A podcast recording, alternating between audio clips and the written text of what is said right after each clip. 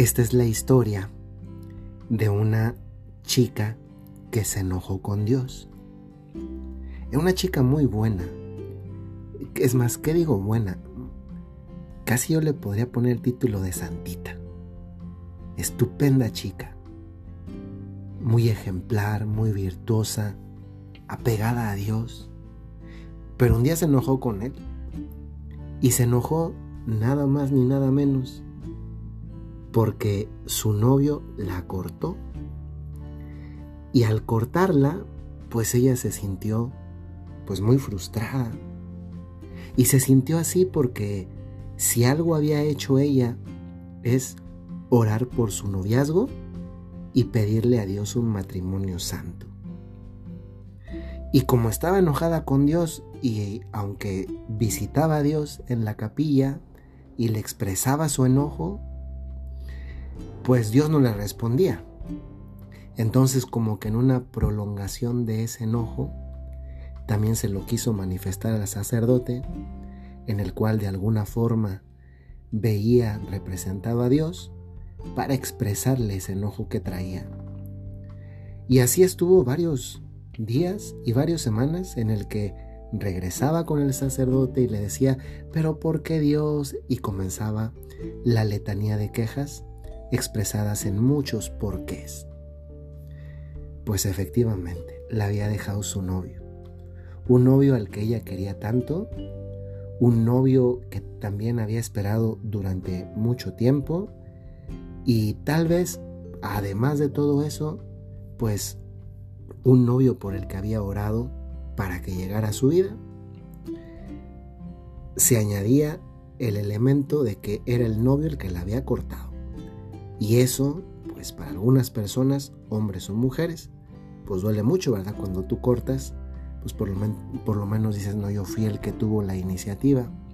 Pero cuando te cortan y no te dan opción porque te, en realidad te están comunicando algo, ya en adelante ya no, pues sí, tal vez cueste un poco más. Y esta chica iba con el sacerdote, un día, otro día, una semana, otra semana, hasta que ya el sacerdote pues se cansó.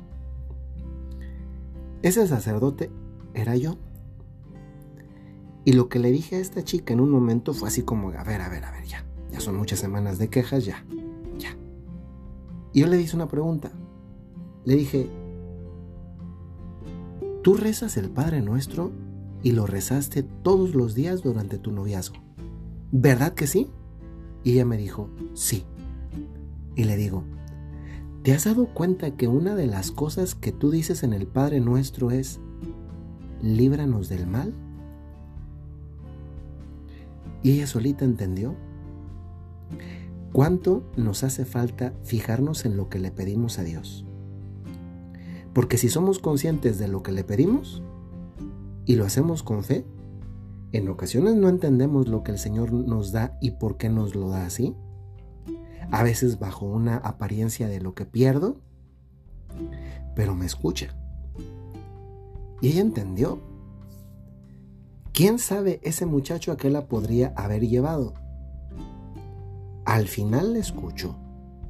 Posiblemente no es que el muchacho fuera malo, pero tal vez no iba a ser un matrimonio bueno. Dios le escuchó, él sabía. La chica le rezaba, entendió. Miren, San se acabó no me volvió a hacer ningún reproche sobre eso y continuó su amistad con Dios nuestro Señor. Pues muchas veces sucede así. ¿A cuántos no les ha pasado que se les acercan personas y, y a veces son como las personas que aparecen en el libro de Job? Yo no sé si ustedes han leído el libro de Job, pero es un libro muy bonito sobre el sufrimiento humano.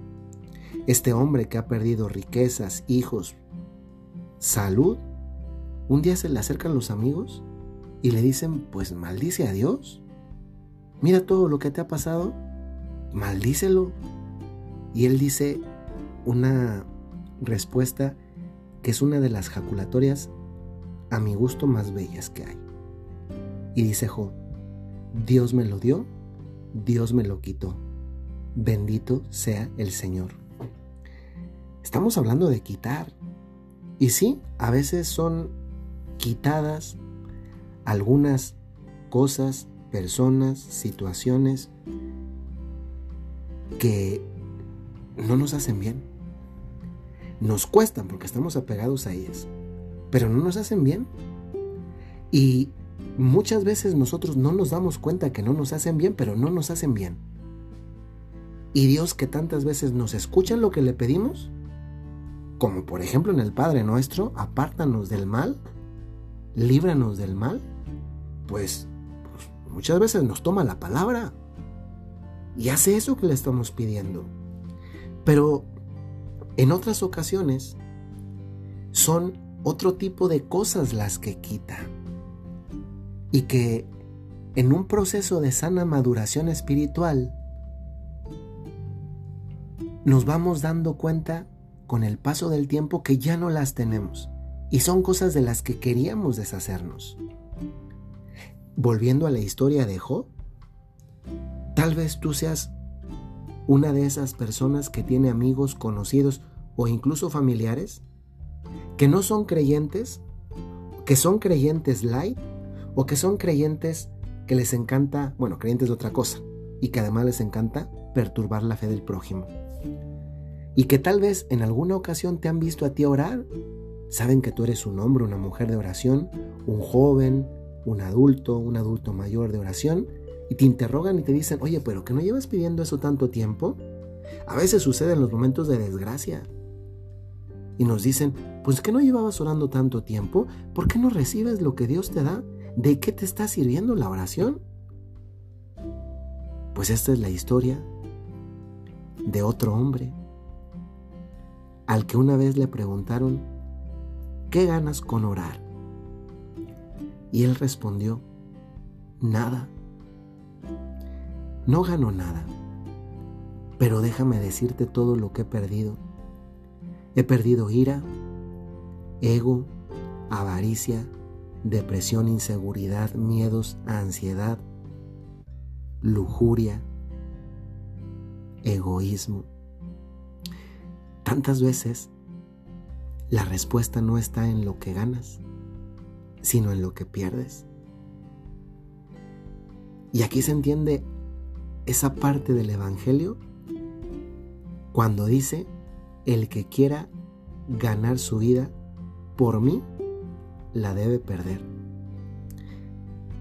Creo que muchos de nosotros nos damos cuenta que en este momento de la vida no somos los mismos para bien que éramos hace 5, 10, 15, 20, 30 años. No lo somos. Para bien Muchas veces eso es lo que hace la oración. Tal vez no logra de forma inmediata, en algunas ocasiones sí, el milagro que queríamos.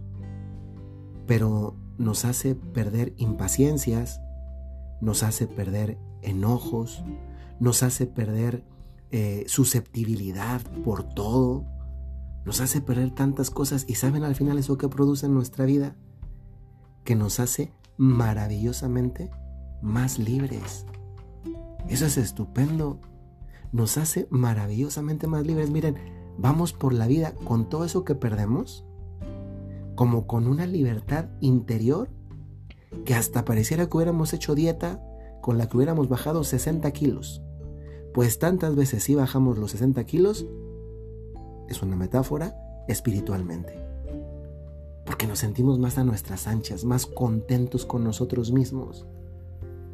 Y gracias a eso, también más contentos con los demás, apreciamos más fácilmente los dones y las cualidades ajenas, incluso de aquellas personas que en un primer momento tal vez no nos resultaban tan agradables y que nos costaba identificar cosas buenas en ellas.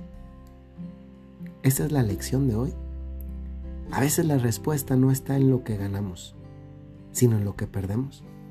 Como la historia de la chica con la que comencé, que tal vez fue una pérdida dolorosa, pero que a la luz de su historia personal, sobre todo ahora que está casada con un hombre maravilloso con el cual tiene un bebé estupendo, se da cuenta que a veces para ganar hay que perder. Soy el padre Jorge Enrique Mújica, les saludo con mucho, mucho aprecio en estos podcasts de reflexión y tantas veces también de materia para nuestra meditación.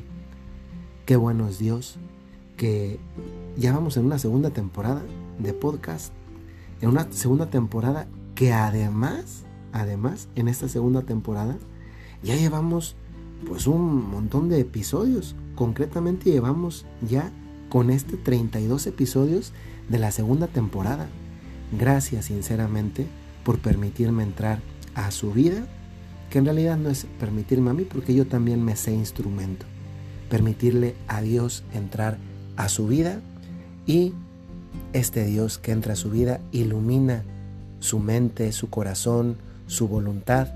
Y eso es lo maravilloso de estos podcasts, que no es el Padre tal, es Dios el que se sirve de un instrumento para llegar a nosotros.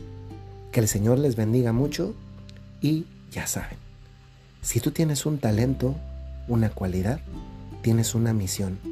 Si hoy no pusiste a trabajar ese talento y por eso te sientes al final del día o al inicio del día insatisfecho, pues bendito sea Dios, si tienes vida, tienes oportunidad de comenzar de nuevo. Ánimo, adelante, porque los talentos son para eso, para vivir una misión, la misión de tu vida. Hasta luego.